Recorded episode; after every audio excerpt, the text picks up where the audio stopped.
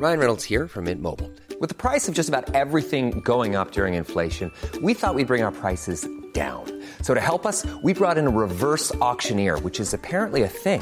Mint Mobile unlimited premium wireless. Ready to get 30, 30, bit to get 30, bit to get 20, 20, 20, bit to get 20, 20, bit to get 15, 15, 15, 15 just 15 bucks a month. So, Give it a try at mintmobile.com slash switch. $45 upfront for three months plus taxes and fees. Promo for new customers for limited time. Unlimited more than 40 gigabytes per month. Slows. Full terms at mintmobile.com.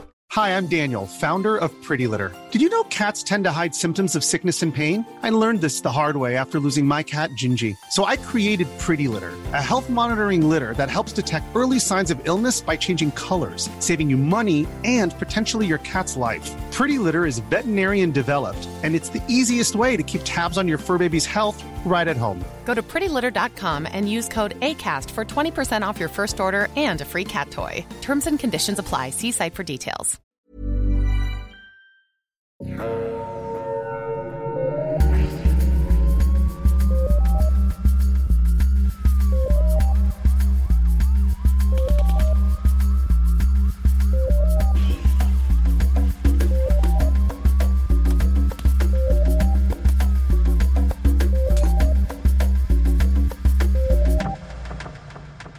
Bonjour tout le monde et bienvenue à Un peu de crime dans ton café, le podcast où on jase de crime en prenant un café pendant que Catherine me fait des grimaces.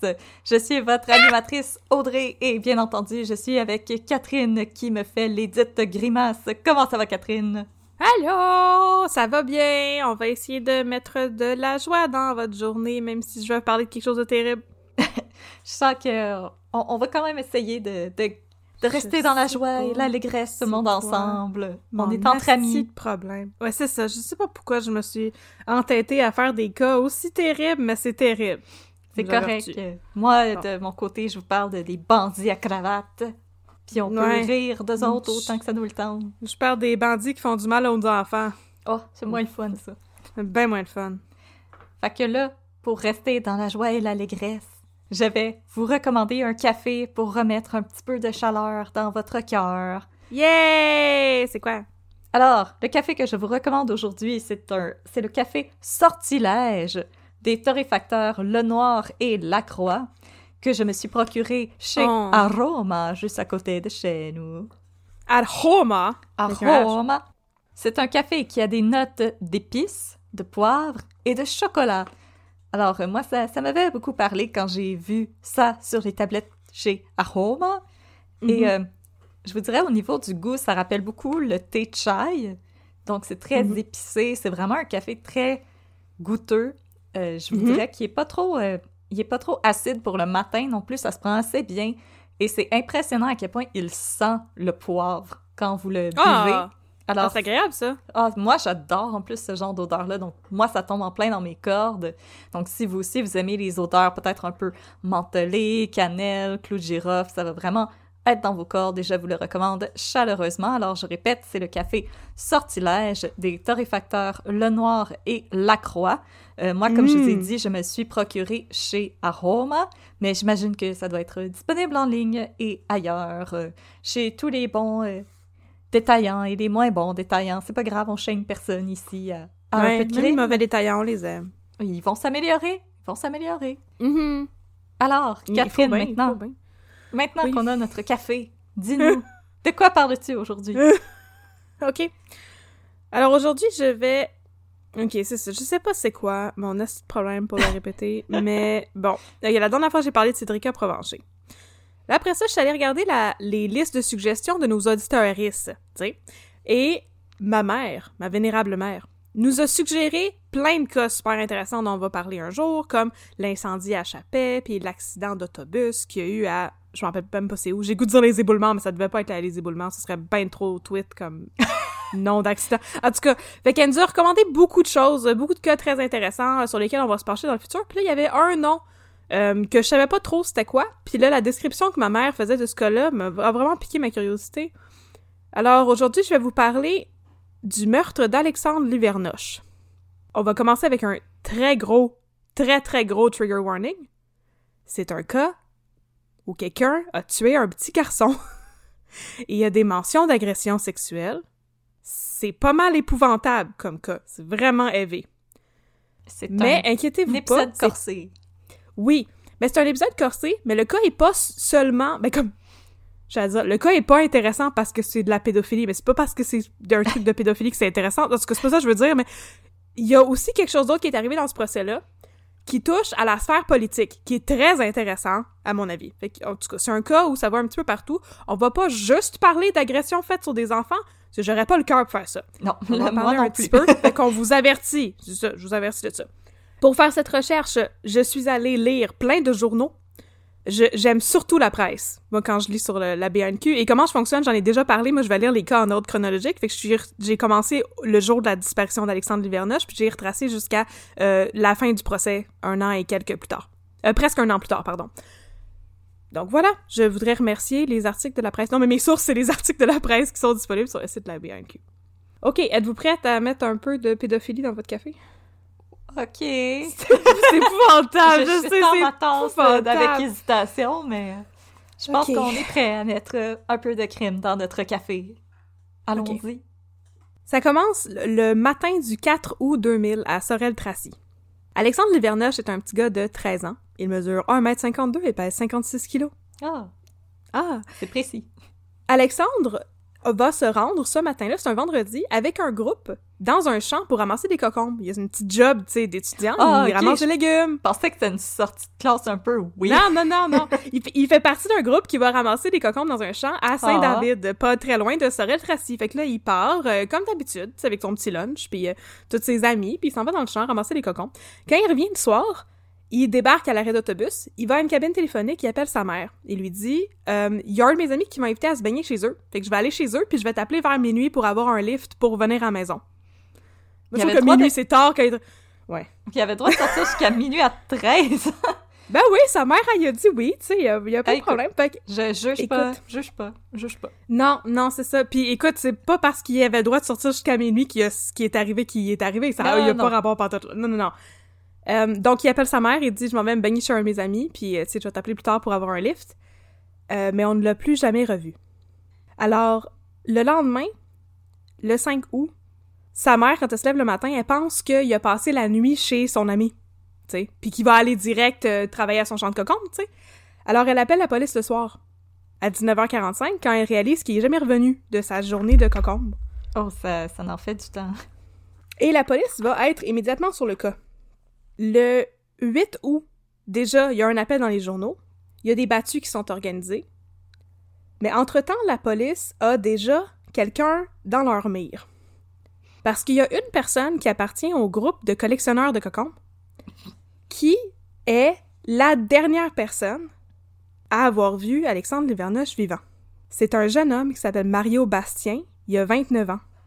Il est descendu au même arrêt que Alexandre Livernoche, et c'est lui qui l'a invité à aller chez eux se baigner dans sa piscine.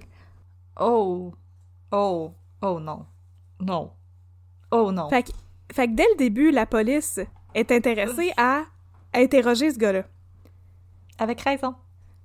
avec, avec raison, Bon hunch, bon hunch. Donc, il est questionné au début de la semaine suivante. Fait que ça, on est rendu, mettons, c'est ça, peut-être le 8 août. Il nie son implication.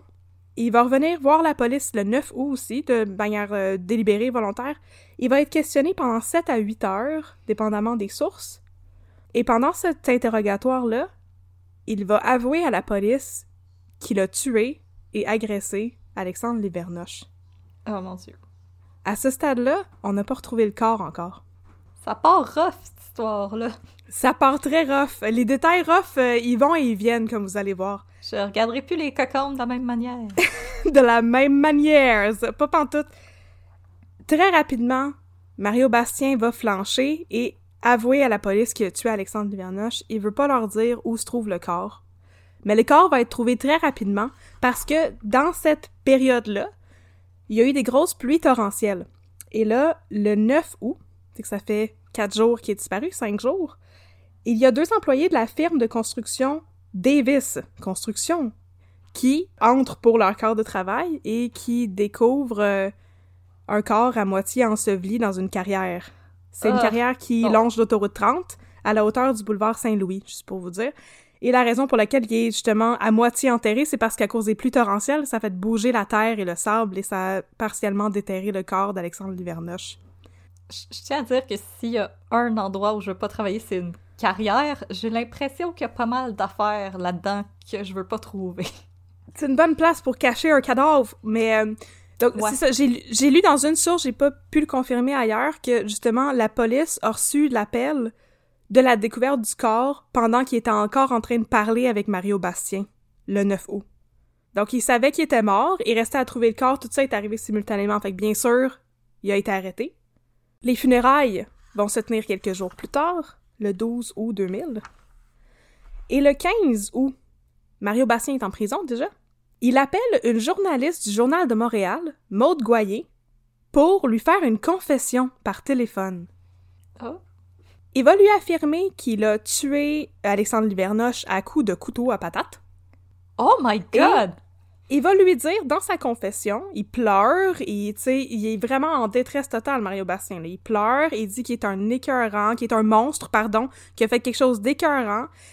Il dit que il voulait pas faire ça, il a jamais voulu faire souffrir quelqu'un, qu'il sait pas ce qu'il a pris. Il raconte tout ça à la journaliste au téléphone, là. Quand il lui, quand il raccroche, il va appeler un autre journaliste. C'est comme sa soirée de- d'appeler des journalistes pour faire des confessions, là. J'ai comme pas le... faire J'ai comme pas le cœur de faire la joke. Sir, this is a Wendy's. Je sais, mais c'est vrai. En tout cas, ils devaient pas s'attendre à ça, ces journalistes-là. Non, juste- je sais pas. Puis à, à ce stade-là, Mario Bastien, il avait déjà un avocat de la défense, puis je suis pas mal sûre que son avocat, il aurait pas euh, suggéré de faire non, ça non, du tout, mais... Ensuite, il va, il va appeler aussi euh, Patrick Turgeonte, qui travaille pour Les Deux Rives, un journal de Sorel, et euh, va lui aussi lui faire une confession. Puis dans une de ces deux confessions-là, je sais pas laquelle, il va dire aux journalistes qu'il a l'intention de plaider coupable, tu sais. Puis il va épargner un procès à tout le monde. Mais il va revenir sur sa parole assez rapidement. Et il va y avoir un procès pour le meurtre d'Alexandre Livernoche. Mais avant ça, il y a quelque chose de bien funky qui va se passer. Oh! Le 26 août, on va apprendre que, en fait, Mario Bastien, au moment où il a tué Alexandre Livernoche, aurait dû passer toutes ses nuits dans un centre de détention de Sorel parce que techniquement, il était encore un détenu des- du système carcéral. Il est encore en prison. Ben voyons donc. Ah ah. Il avait été condamné le 21 janvier 2000 à 12 mois de pénitencier pour euh, plusieurs chefs d'accusation différents, dont des euh, vols par effraction. Et c'est des délits qui étaient considérés comme moins graves et pas nécessairement des délits violents. C'est surtout des, des, des vols, puis des entrées par effraction, puis des affaires comme ça. Les délits mineurs. Des délits mineurs. Oui. Introduction par effraction, vol, méfait, complot et menace. Donc, il est, il est condamné à 12 mois de prison, plus 10 mois supplémentaires pour d'autres crimes qui avaient été commis, mais encore là, c'était des délits mineurs. Et là, depuis le 21 mars, il bénéficiait de ce qu'il appelle une absence temporaire. Ça, ça veut dire que le tiers de sa peine était déjà passé, puis là, il avait le droit d'être comme libéré sous condition, mais pas vraiment officiellement libéré sous condition. Ok. Il était censé avoir euh, des conditions de libération fermes, genre aller passer toutes ses nuits dans un centre de détention, tu sais. Et là, il avait été rencontré par la Commission québécoise de libération conditionnelle. Mais l'affaire, c'est que il manquait des documents dans l'évaluation de son dossier. Puis là, la Commission québécoise des libérations conditionnelles a dit OK, on va y donner cette absence temporaire de prison en attendant de trouver les documents puis de pouvoir évaluer le dossier. Puis ils ont jamais trouvé les documents pour évaluer son dossier. Euh, what? Attends, quoi? Que- Ok, mais dans le cas de Claude Robinson, les documents qui manquaient, c'était juste pour manquer qu'il y a du monde qui avait mis de l'argent dans leur poche. Là. Ici, on parle de quelqu'un qui, qui est comme pas un enfant de cœur. là. Puis nous, on Non. est comme Ah, il manque des dossiers, fait que tu peux t'en aller en attendant qu'on les trouve. Ben, regarde, tu peux t'en aller en attendant qu'on les trouve parce que. euh, Ce qui est sorti, là, c'est que, tu sais, là, ils ont dit, OK, ben, tu peux être sorti en attendant qu'on trouve les papiers, mais il faut que tu te rapportes au centre et tout. Là, sa, sa mesure d'absence, qui était censée être temporaire à la base, a été prolongée le 4 juillet, donc un mois avant euh, le meurtre d'Alexandre Livernoche, parce que les prisons étaient surpeuplées. Fait qu'il y a trop de monde en prison. Fait qu'on va arrêter du monde, mais on peut pas les garder en prison. Fait qu'on va juste les libérer. Leur donner une tape sur les doigts, puis leur demander de pas faire d'autres croches utiles. Euh, oui, exactement. Là, cette histoire-là d'absence temporaire, c'est une mesure qui existait déjà et qui était utilisée de plus en plus parce que justement les prisons étaient surpeuplées. À cause de ça, les journalistes commencent à fouiller dans cette question-là de mon Dieu, c'est donc bien intense de libérer du monde aussi rapidement que ça quand ils ont été condamnés pour des délits graves, tu sais. Et là, il y a un nouveau scandale qui sort quand il y a un mémo qui est euh, déniché. C'est un mémo qui avait été envoyé par le DG des services correctionnels à tous les directeurs d'établissements carcéraux. Et dans son mémo, le DG leur disait qu'il y avait un nouvel objectif dans leur cadre de leur travail. Ils devaient atteindre un taux de libération avant terme de 83% pour les détenus purgeant une peine de moins de six mois et 60% pour les détenus aux sentences plus longues, dans le but de désengorger le système carcéral. Fait qu'on va condamner du monde, mais on va les faire sortir de prison super vite parce qu'on a plus de place pour les loger. Écoute, je suis toute pour la réforme carcérale, mais là, j'ai l'impression qu'on se prend pas comme il faut, là.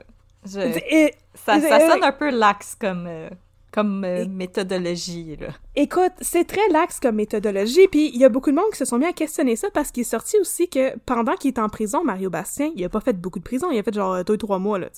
Pendant qu'il est en prison, il y a eu 81 manquements disciplinaires. Il était pas un très bon candidat pour la libération conditionnelle avant terme ou l'absence temporaire là. Absolument T'sais? pas. Absolument pas. 81 manquements. Ah, Fait que je vous avais dit que c'est pas juste une question de pédophilie. Là, ça, ça va partir un gros scandale politique où justement il y a des gens comme euh, Mario Dumont, qui était le leader de l'ADQ dans le temps. Oh, Oh! rip la DQ. Fait que là, tout le monde va se mettre à, prendre la, la, la parole sur la place publique pour dire, ben voyons donc, ça n'a pas de sens que quelque chose comme ça ait pu arriver. C'est à cause de l'ingérence du système carcéral. Mario Dumont va blâmer directement le gouvernement de Lucien Bouchard pour la mort d'Alexandre Livernoche. Sous prétexte de respecter les enveloppes budgétaires, ils ont mis la, la sécurité de la population à risque. Oh mon dieu, c'était Lucien Bouchard. Ah! C'est Lucien Bouchard. Fait que là, le 12 septembre, on va faire la, on va faire la petite parenthèse politique avant. Le 12 septembre, le ministre de la Sécurité publique, Serge Ménard, dit qu'il veut lancer une enquête sur les conditions de libération de Mario Bastien. Et aussi sur justement ce programme-là de l'absence temporaire. Parce que c'est un programme qui était euh, implémenté depuis longtemps et qui avait déjà euh, subi des critiques dans la sphère publique. Fait que là, OK, tu sais, à cause des pressions politiques, on va faire une euh, commission d'enquête là-dessus. Mais là, la commission, elle serait présidée par un fonctionnaire qui s'appelle Jacques Hébert. Et rapidement, il... Rapidement, la compétence de Monsieur Hébert à diriger cette commission d'enquête est remise en cause parce que Jacques Hébert, pendant euh, deux ans de temps, de 96 à 98, il était le responsable des libérations conditionnelles à la prison de Bordeaux. Que Oh. C'est peut-être pas la bonne personne à qui demander de dealer avec cette commission d'enquête-là. Là, pas, non? non, peut-être pas, effectivement. Ok, mais pour te, pour te citer, il y a une couple de claques qui se sont perdues, là. oui, effectivement, il y a beaucoup de claques qui se sont perdues et euh, bon. Et là, à travers tout ce scandale, euh, avant même qu'il y ait le temps de vraiment mettre sur pied une commission d'enquête euh, qui est menée par quelqu'un qui n'est pas en conflit d'intérêt total avec cette cause, la Commission québécoise de libération conditionnelle dépose un plan d'action devant l'Assemblée nationale, ce qui est toujours la bonne chose à faire. euh, Ah, bon on a un plan. politique.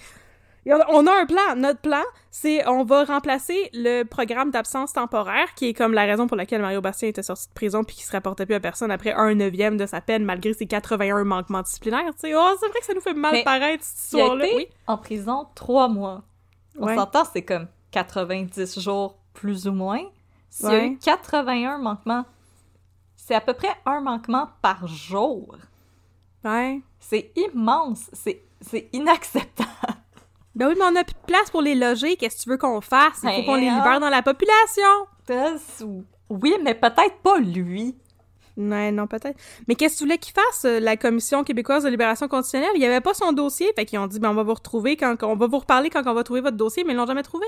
Ben déjà, Je comprends pas pourquoi tu critiques ce, ce principe-là. C'est très logique, toute cette Ah, chaîne de Je décision-là. m'excuse, hein, je sais, je peux pas critiquer ce que je connais pas. Sorry, sorry. je vais Donc, arrêter, là. Et ce que, la, ce que la Commission québécoise de libération conditionnelle propose de faire, c'est de remplacer le programme d'absence temporaire par ce qui s'appelle une semi-liberté. Ce qui sonne comme la même affaire. Ouais, Je veux dire, l'absence temporaire, le principe, c'est qu'il était, il était censé, Mario Bastien, se, se rapporter à un centre de détention puis dormir là le soir. C'est juste qu'il le faisait pas parce que éventuellement, mais le- même ce système-là était rendu tellement saturé qu'il y avait plus de place pour le loger. Fait qu'il y avait absolument plus du tout d'oversight. Mais je veux dire, la semi-liberté, ça sonne comme la même maudite affaire, non? Ben, je pense que c'est pas mal la même chose de il faut que tu te rapportes un centre, mais des fois, c'est qu'il faut que tu y ailles juste comme la fin de semaine au lieu de à tous les soirs ou. Ouais. En tout cas. Mais ça, ça se peut-tu que tu fasses pas ça si, on va dire, t'as eu des manquements disciplinaires pendant que t'étais en prison? Je veux dire, s'il faut que tu reviennes T'es un soir, violent offender? y a-tu de la place qui est magiquement apparue pendant la journée? Je comprends pas. Je sais pas, on dirait comme une, une garderie de prisonniers. J'aime pas ça. En tout cas, j'aime pas ça, ce principe-là. Fait que, éventuellement, il va y avoir une vraie commission d'enquête qui va être mise sur pied. Ah! Cette commission va être dirigée par euh, Claude Corbeau. Et le jugement va être rendu le 10 mai 2001, donc l'année suivante. C'est un jugement de 400 pages qui va décrier justement la manière dont les prisons sont gérées.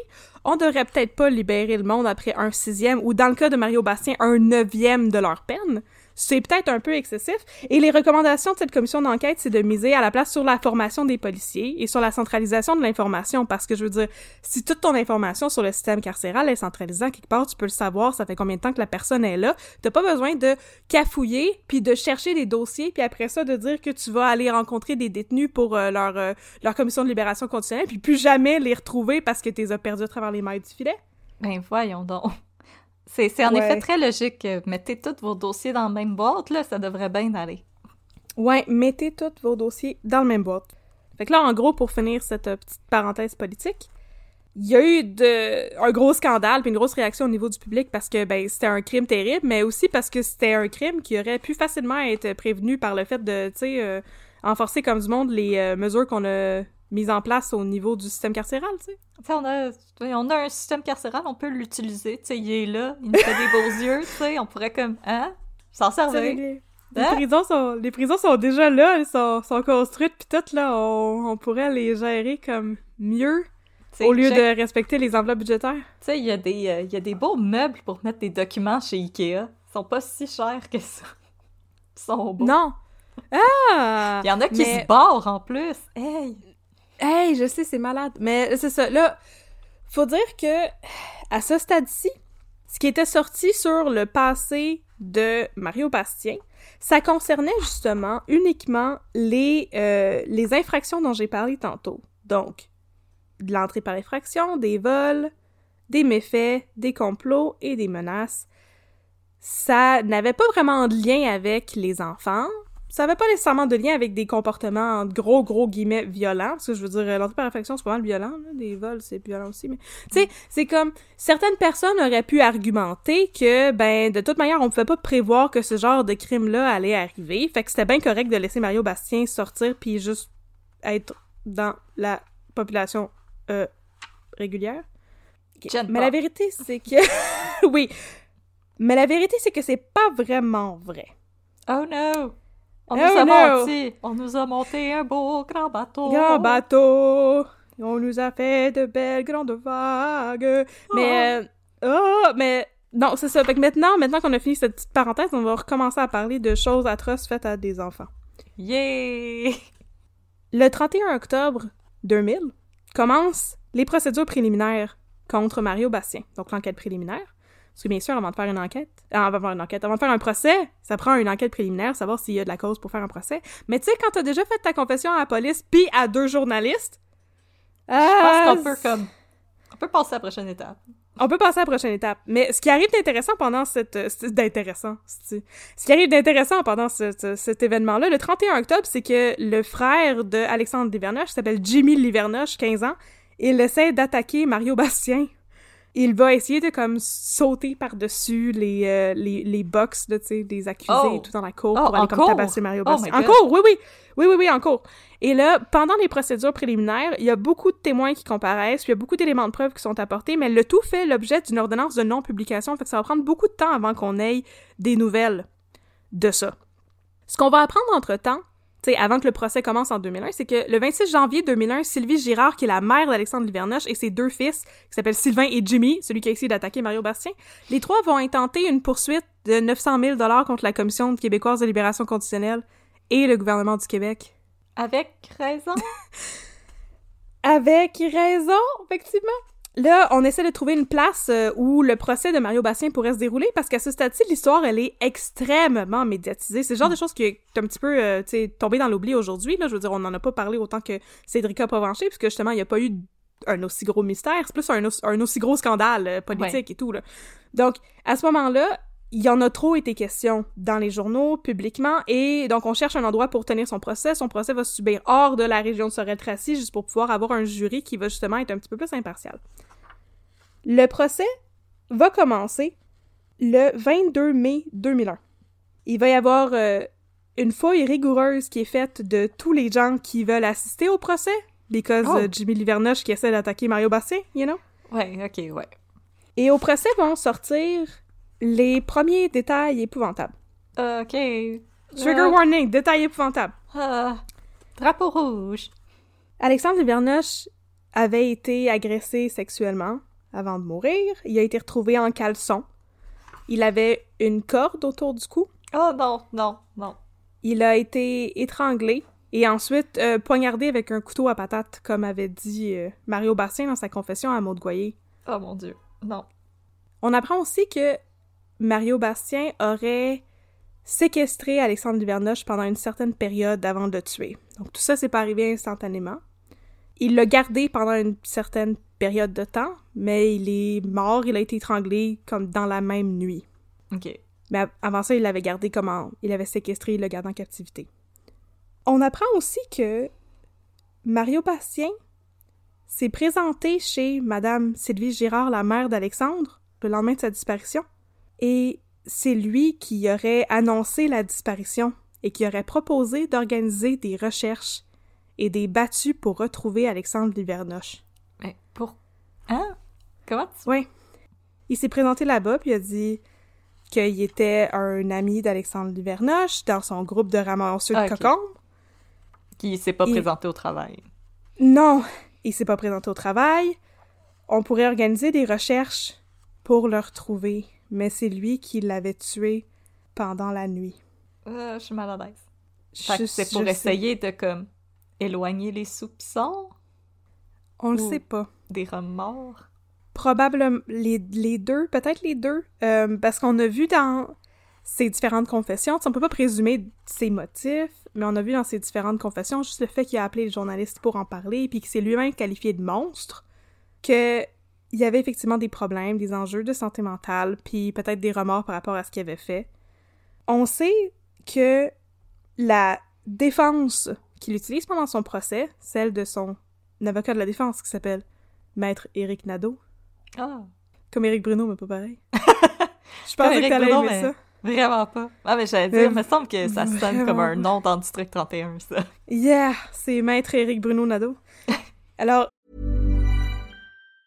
Hey, it's Ryan Reynolds, and I'm here with Keith, co star of my upcoming film, If, only in theaters, May 17th. Do you want to tell people the big news? All right, I'll do it. Sign up now and you'll get unlimited for $15 a month and six months of Paramount Plus Essential Plan on us. Mintmobile.com slash switch. Upfront payment of $45 equivalent to $15 per month. Unlimited over 40 gigabytes per month. Face lower speeds. Videos at 480p. Active Mint customers by 531.24 get six months of Paramount Plus Essential Plan. Auto renews after six months. Offer ends May 31st, 2024. Separate Paramount Plus registration required. Terms and conditions apply if rated PG. euh, sa défense, ça va être celle de l'aliénation mentale. Et je pensais pas qu'il était un terme qu'on utilisait encore aujourd'hui. Euh, je pense que oui, mais c'est assez difficile à prouver, par exemple. C'est pas... euh, Les avocats, d'habitude, évitent, me semble, de go down that road. C'est plus populaire aux États-Unis, mais... Ouais. Parce que l'affaire, c'est que dans ce cas-là, c'est très évident que c'est lui qui l'a fait. Fait que la question, c'est pas de savoir s'il est coupable, c'est savoir pourquoi il a fait ça, puis s'il est comme criminellement responsable parce que il est en pleine possession de ses moyens, mettons, quand les crimes ont été commis. Ouais. Fait que, ils vont plutôt mettre l'accent là-dessus au procès. Ce que Mario Bastien va dire en cours, c'est qu'il a commis ce crime-là pour se venger de la société qui le qualifiait de pédophile. Là, je vais préciser ça. Ouais, parce que là, dans ses condamnations en prison et tout, il n'était pas question de ça. OK? C'était des rumeurs qui circulaient. Il y a une femme qui vient témoigner en cours qui s'appelle Claudette Champagne. Claudette Champagne est une amie de Mario Bastien. C'est une mère de famille, elle a 38 ans. Et Mario Bastien, il était responsable de garder le bébé, le, petit, le fils de 4 ans, pardon, de Madame Claudette Champagne. Donc, il faisait du babysitting chez elle. Ça faisait un petit bout qu'il faisait ça, elle le connaissait bien, tu sais. Puis un jour, justement, ils ont commencé à circuler en ville des rumeurs comme quoi Mario Bastien serait un pédophile. Puis à cause de ça, ben, elle l'a renvoyé. Ah.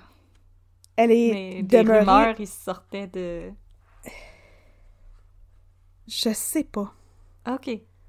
Je sais pas. On va pouvoir en reparler un peu, mais je sais pas du tout. Ok. Euh, mais elle est quand même restée en contact avec Mario Bastien. Elle le considérait comme un de ses amis. Et elle dit qu'elle a reçu sa visite l'après-midi du 5 août, donc le lendemain, de la mort d'Alexandre Duvernoche.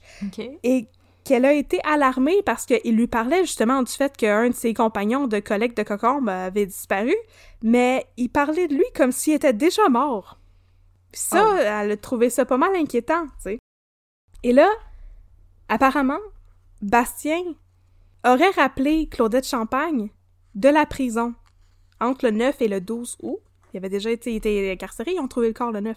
Et au téléphone, il lui aurait fait une confession Encore? dans un ouais ouais ouais il était bien fort là-dessus dans un langage très cru puis ça c'est une affaire que la, la, la défense a beaucoup mis l'accent là-dessus au procès le fait qu'il avait appelé autant de gens pour se confesser c'est pas nécessairement quelque chose que quelqu'un qui est en pleine possession de ses moyens va faire une fois que t'es arrêté Ouais, ok. tu vas pas appeler tout le monde pour Non. leur dire comment t'as tué Alexandre Livernoche puis pourquoi?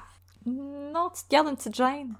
Donc c'est ça. Mario Bastien il aurait fait de nombreuses confessions à de nombreuses personnes, y compris cette madame-là, qui est venue parler de sa réputation et euh, qui est venue parler justement du fait que tout le monde disait qu'il était un pédophile, puis c'est tout bien incriminant. On a une dernière preuve qui est présentée par la couronne.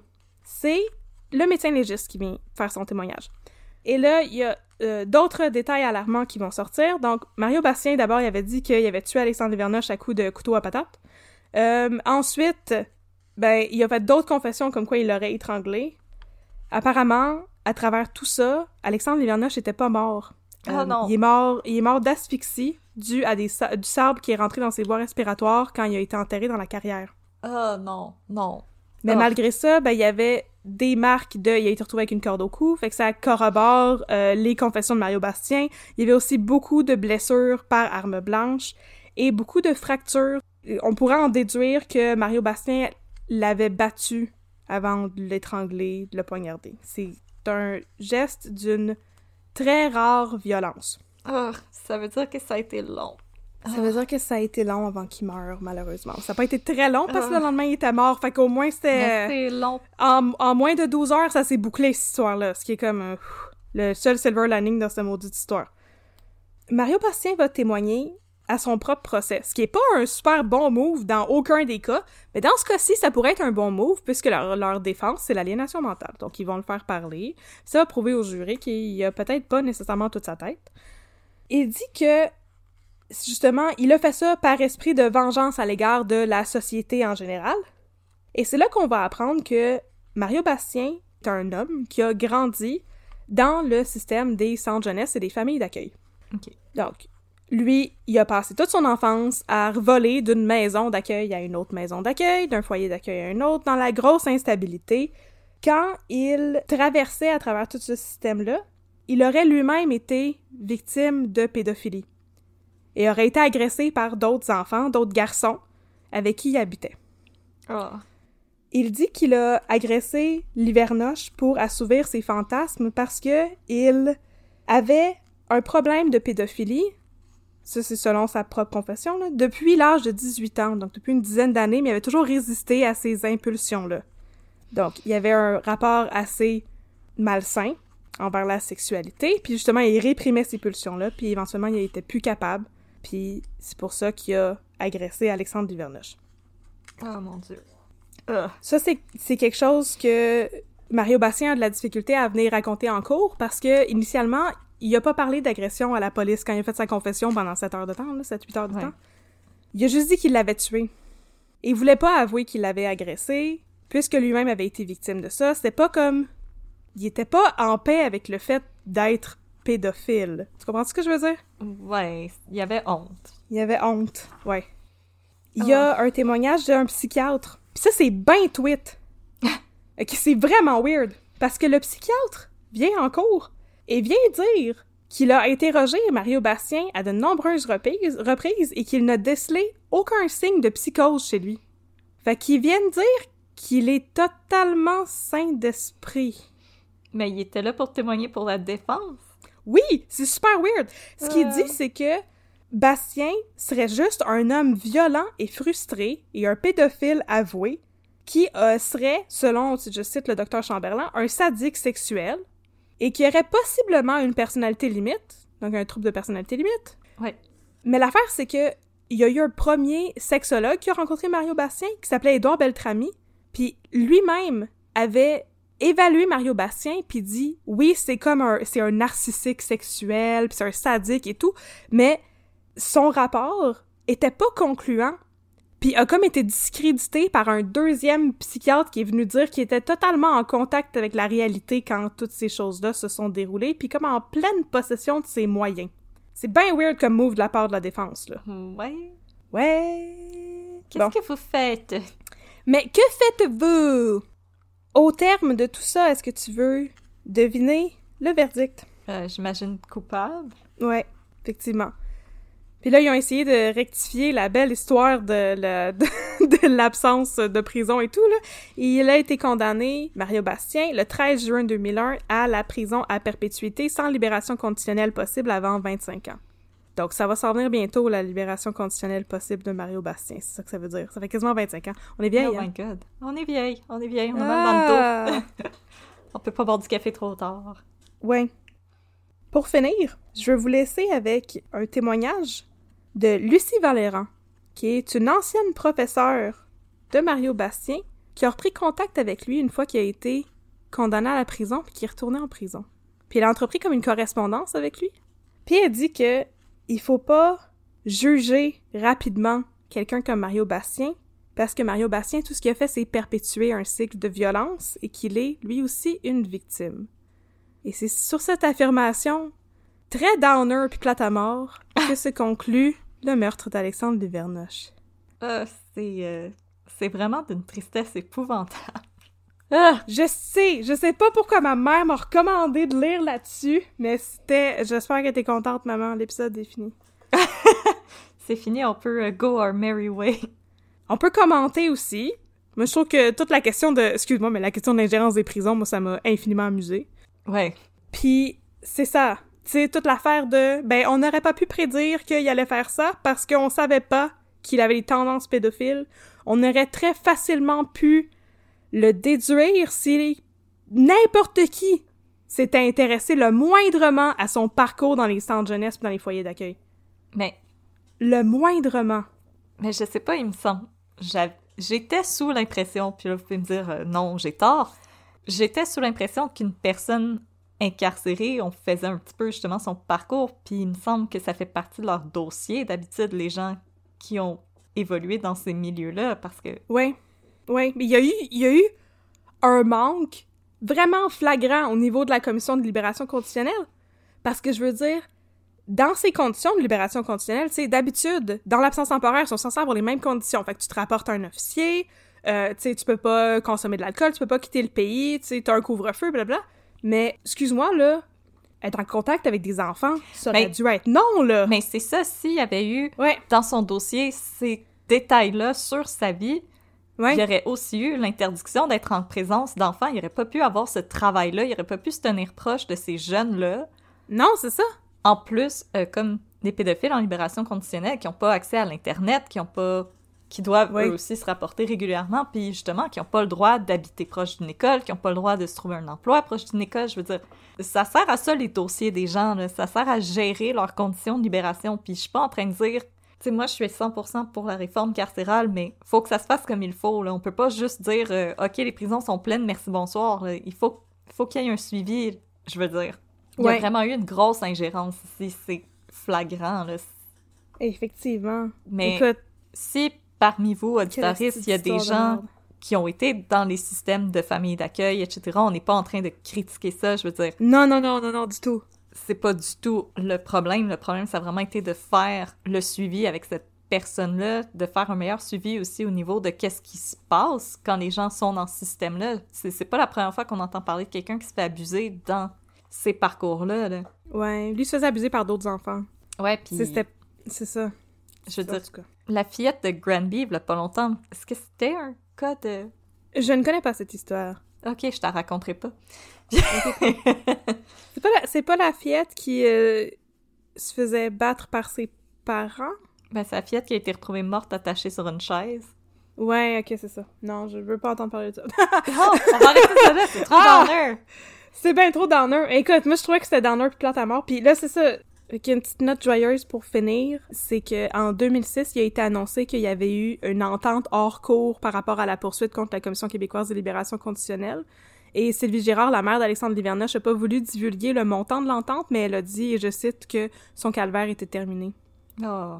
Au moins, si la famille a pu avoir un peu de paix. Ouais, ils réclamaient 900 000 dollars, fait que je sais pas combien ils ont eu. J'espère qu'ils ont eu les 900 000 dollars au, Au complet. complet. On leur souhaite ça. Puis que, contrairement à Claude Robinson, ils vont pas devoir se battre pendant des années pour avoir euh, deux piastres. Non, gars, ça a juste pris 5 ans, ça c'était en 2006. Ouais. Ça, ça a juste pris 5 ans avant qu'ils réussissent à avoir de l'argent, mais apparemment ils l'ont eu. Puis s'il y a eu une entente hors cours, c'est justement parce que euh, Ouais. le système carcéral a comme reconnu sa culpabilité là-dedans. Et euh, dis comme, ok, fine, là, je, je, je l'avoue, là, là ça, puis merci, bonsoir. Mhm. Bon ben, sur cette note beaucoup plus Ouais, euh, ouais, légère. Ouais, c'est super, euh, c'est super joyeux. Merci beaucoup à ma mère de m'avoir conseillé de lire cette histoire-là. C'était épouvantable. Puis euh, après l'histoire de Cédrica Provencher, c'était épouvantable. Alors, euh, on Voilà. vous promet, on va délaisser un peu les, les enfants, euh, les enfants perdus qui tout seuls courent dans les rues. J'en ai d'autres dont je voudrais vous parler, mais on va faire des cas plus légers en attendant que je vous On parle de Freddy Villanueva. On va espacer avant de, de parler de Caroline qui neige à Brooklyn. oui, aussi, oui. Alors, merci, euh, chers auditeurs, et merci à Catherine pour ce cas qui, euh, franchement, je pense, euh, nous fait réfléchir. C'est Mhm, c'était très intéressant. mhm. Si vous aimez ce que vous entendez, n'oubliez pas de nous laisser une note sur Apple Podcast et sur Facebook. C'est ce qui nous aide à, à prendre de l'expansion et à se rendre dans des nouvelles oreilles près de chez vous. Oui, faites ça parce que le monde qui nous laisse des euh, reviews sur Apple Podcast, là, c'est tout le temps quand ils sont fâchés contre nous. Sais, je comprends, là, c'est comme euh, tu manges la mauvaise, bouffe au restaurant, tu vas aller sur Google puis dire que c'est de la chenoute, mais quand tu manges bien, ben, tu penses pas à aller laisser un review. Mais on espère que vous mangez bien avec nous.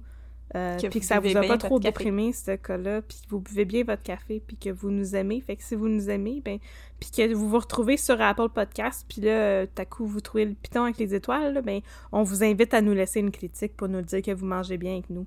Yeah. Pas que. Yeah. Et sinon, on vous invite à nous suivre sur Facebook, at un peu de crime, et sur Instagram, at un peu de crime dans ton café.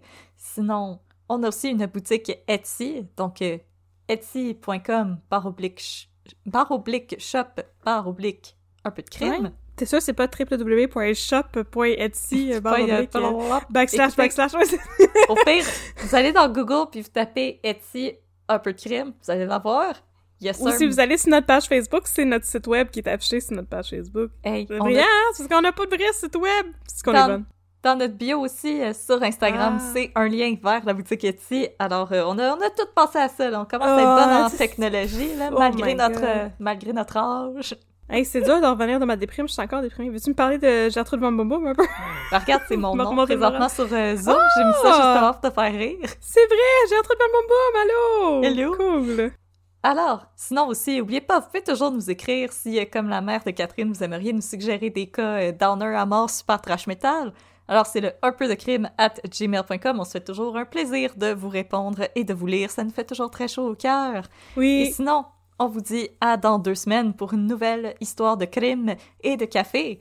Et pour ceux elles que ça intéresse, nous allons nous transporter dans le monde alternatif du euh, Grand Montréal et je vous promets qu'on a choisi euh, une histoire de District 31 qui va mettre un petit peu de joie dans votre cœur parce que ça me semble qu'il fallait qu'on finisse sur une bonne note. Alors, à la semaine prochaine pour ceux elles qui ne veulent pas écouter les deux minutes de Babine. Et pour les autres, ben les v'là, c'est les deux minutes de Babine. Et deux minutes, babine.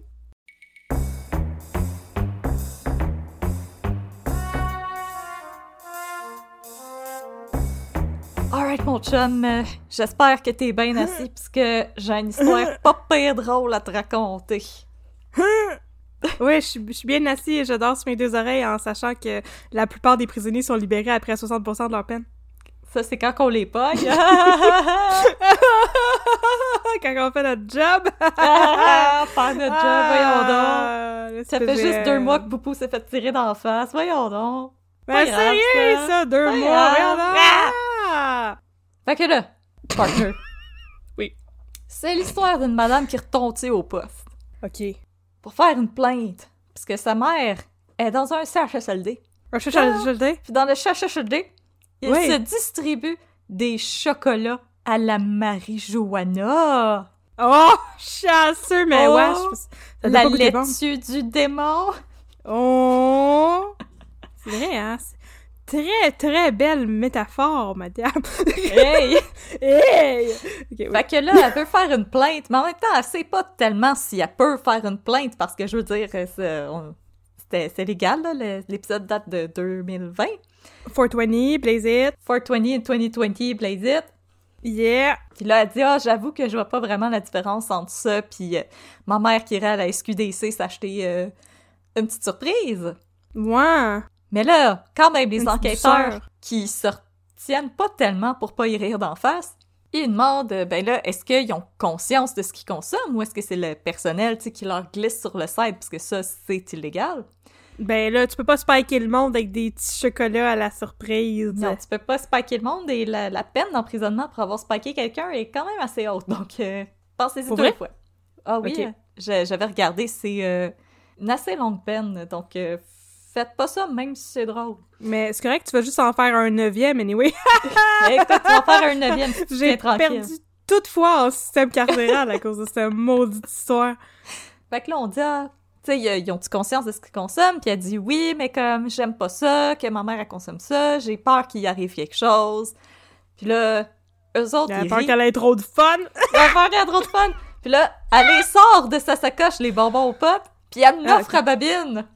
Puis Babine est comme, oh, sans façon, madame!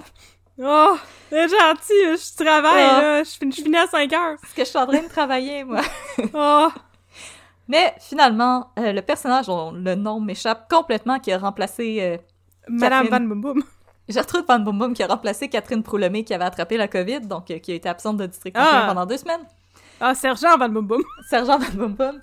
Elle dit Ah, je vais quand même aller faire un tour, parce que tu sais, des fois, avec. On va quand même parler aux dirigeants du CHSLD, parce que des fois, avec les médicaments, ils pourraient avoir des effets secondaires qui pourraient être un peu dangereux pour les. euh, Le CHSLD. au CHSLD, parce que ça pourrait être dangereux Oh non. pour euh, les Il locataires. pourrait. Il Pour pourrait faire de la psychose sénile. pourrait faire de la psychose. Mais la madame, c'est bonbon aux potes.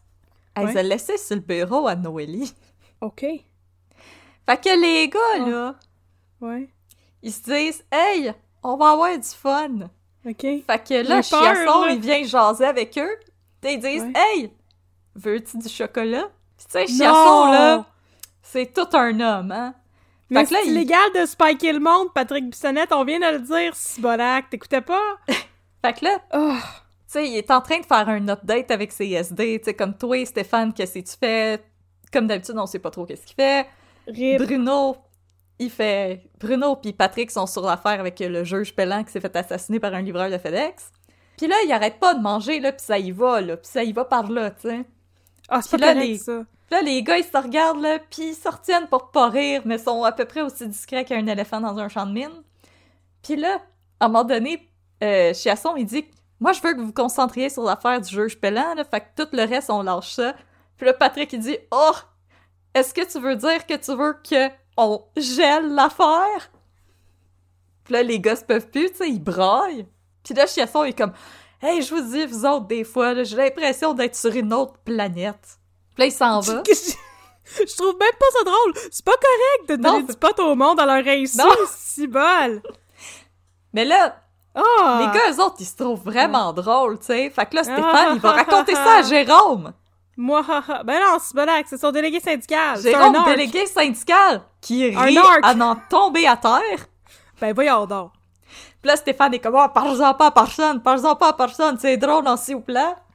Mon dieu, pourquoi il roule ses airs tout d'un coup? Mais il y a quand même un gros accent Parle-en keb, pas Stéphane. personne! Parle-en pas personne. personne! Il y a quand même un gros accent keb, poupou. C'est correct, c'est parti de son charme. Parle-en pas personne!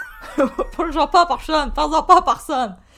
Là, on voit Chiasson, tu sais, qui descend un corridor, là, puis on voit qu'il est pas là, là, puis il est comme, ouais, oh, qu'est-ce qui se passe? Je pense j'ai mangé de quoi, les gars, là? Les gars, ça rit. Puis là, à un moment donné, Chiasson, il va dans son bureau, puis il dort. Il dort, il dort. Puis les gars, ils trouvent ça drôle, ils sont comme l'autre côté des vitres. Puis là, Bruno, il est comme, ah, c'est-tu dangereux, ce qu'on a fait? Tu sais, c'est le temps de se penser Oui. maintenant. Oui, ça l'est! La réponse, oui! c'est oui. S'il y avait une urgence! Une visite du directeur de la police! Hey, S'il y avait n'importe... Charles Saint-Denis, il l'aurait pas trouvé drôle. Hey! Hey! Hey! Hey! Petit coco! Voyons donc, Sibolac! Moi, j'aurais été la méga casseuse de party de toute cette situation. Alors, tout le monde aurait été des casseuses de party, puisque je répète, donner quelque chose qui contient de la drogue à quelqu'un sans son consentement, c'est illégal. À 200%. Ouais, puis Illégal. c'est pas le fun. La peine de prison est quand même assez longue. Au-delà de ça, c'est moralement douteux. Et là, Ah, si bol! Bruno, il dit Ah, t'es sûr que c'est pas dangereux? Puis Patrick, il dit Oh, au pire, il va faire de l'apnée du sommeil. qui est Non! tout Au aussi pire- dangereux. Au pire, il va se réveiller, il va encore être gelé, il va vouloir prendre son char, il va faire un accident, et je... Je... Ouais, parce que les Je- gars, ils font juste rire puis s'en aller. Je suis, dépassée par cette histoire-là, ça a donc ben pas de bon sens, Parce que. Stéphane, il finit par arriver. Puis lui aussi, il fait juste rire avec les gars, là. Puis il y a personne qui surveille Chiasson pour être sûr que, justement, ils prennent pas son auto pour retourner chez lui. Fait que c'est l'histoire de la fois que les SD ont euh, enfreint la loi pour faire une joke à leur commandant. Je répète, c'est illégal. Donner des substances illicites aux gens sans leur consentement. Puis je pense que si t'en donnes à un commandant de police, ça va encore aller... Ça va aller encore plus mal. Mais dans le monde de District 31, c'est pas grave. Parce que c'est drôle. Parce qu'il y a jamais rien qui a des conséquences. Non, les femmes peuvent Sauf harceler quand le monde sexuellement meurt. les hommes. Et c'est très, très drôle. Oui, sauf quand le monde meurt, ça c'est une grosse conséquence. Ah, tabarnouche! Hey, je suis pas, je suis pas fière. Yo, c'était Wow. c'était pas une bonne Wow, joke, les gars. Ça aurait wow, pu wow, mal wow, finir. wow, wow, wow. Faites pas ça à la maison. Non, non, faites pas ça. Babine, tu Mon nous Dieu, faites déçois. pas ça! Non, faites pas ça, c'est super Ah! dangereux. C'est tellement dangereux, je reviens pas. puis il a mangé un Tupperware, là, comme gros de même, là, comme Mais rempli. c'est trop! C'est beaucoup trop, surtout pour quelqu'un qui ne consomme pas. Puis C'est en plus, beaucoup! euh, les edibles, c'est plus fort que juste fumer un joint, là. Mais je veux dire, il y aurait pu avoir comme, tu sais, des problèmes avec, avec, euh, avec différentes sortes de psychoses, puis c'est très, très dangereux, puis ça peut être psychotrope. Oui, oui, oui, c'est super dangereux. Je suis en train Euh, d'inventer des affaires. Il aurait pu faire un bad trip, Écoute. il aurait pu même faire un empoisonnement, parce qu'il en a mangé énormément. Ouais. Il aurait Donc, pu se rouler, dans un, se rouler en boule en dessous d'un divan puis pleurer pendant des heures et des heures et des heures. Si Puis- ça aurait été downer puis plate à mort. Il aurait pu être une femme enceinte. Il aurait pu, des conséquences sur le fœtus. Non, mais c'est, tu peux pas faire ça, voyons donc. Puis même dans des trop grandes quantités, je pense qu'il pourrait y avoir des dommages euh, cérébraux. Donc, euh, on répète, on fait pas ça. C'est une fiction et euh, ça, ça doit le rester. Parce que je répète, c'est illégal et c'est super dangereux. Donc on ne fait pas ça. Wow! Mais Luc Hey, pas, lui, il trouve ça drôle. Il trouve ça drôle. pas bravo. Pas bravo, mes. Slipper de la drogue au monde, euh, harceler sexuellement les gens. C'est drôle. Tout est drôle. Pas de conséquences. Wow. Wow, ok. Ah, c'était le fun. Tu m'avais dit que ça allait être le fun, comme euh, deux minutes de babine après notre histoire terrible. Ok, Plus le fun que des enfants qui meurent. effectivement. On a arrêté de parler des enfants qui meurent, là. On va parler d'autres affaires les prochaines semaines, c'est promis. C'est promis. On lâche les enfants qui meurent, puis euh, on va revenir euh, on the right track. Avec des enfants qui meurent pas. Avec des enfants qui meurent pas, avec des enfants qui sont heureux. Ah! Avec Gertrude. Van Boom Boom, euh, grande criminelle internationale. Gertrude Van Boom Boom! Ah, c'est donc bien beau. Alors, Bon. C'était ça. C'était ça, partner? Oui. Yes, sir, partner. Fais attention à ce que tu mets dans ta bouche au District 31. Je je vais aller mettre du, euh, un petit peu de vodka dans le café à Patrick Bissonnette, me venger de ça. Excellent. C'est légal, ça, euh, mettre de l'alcool dans le café du monde sans qu'ils sachent? Je pense Non. que oui. Non! Non, moi, je dis non! ok, c'est correct, d'abord. Écrivez-nous un peu de crème à gmail.com. Non! tu, tu peux pas mettre des choses dans la bouffe des gens sans qu'ils sachent! en eh. général! Eh, eh! Ok, parfait. Que c'était ça. 10 On a pris une belle leçon aujourd'hui. Ouais, hey, hein? euh, 10 mon chum. Ouais, ouais, ouais. 10 Ouais, on apprend des choses aujourd'hui.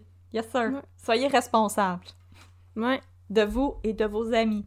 À la prochaine, euh, les partners. À la prochaine, les chums.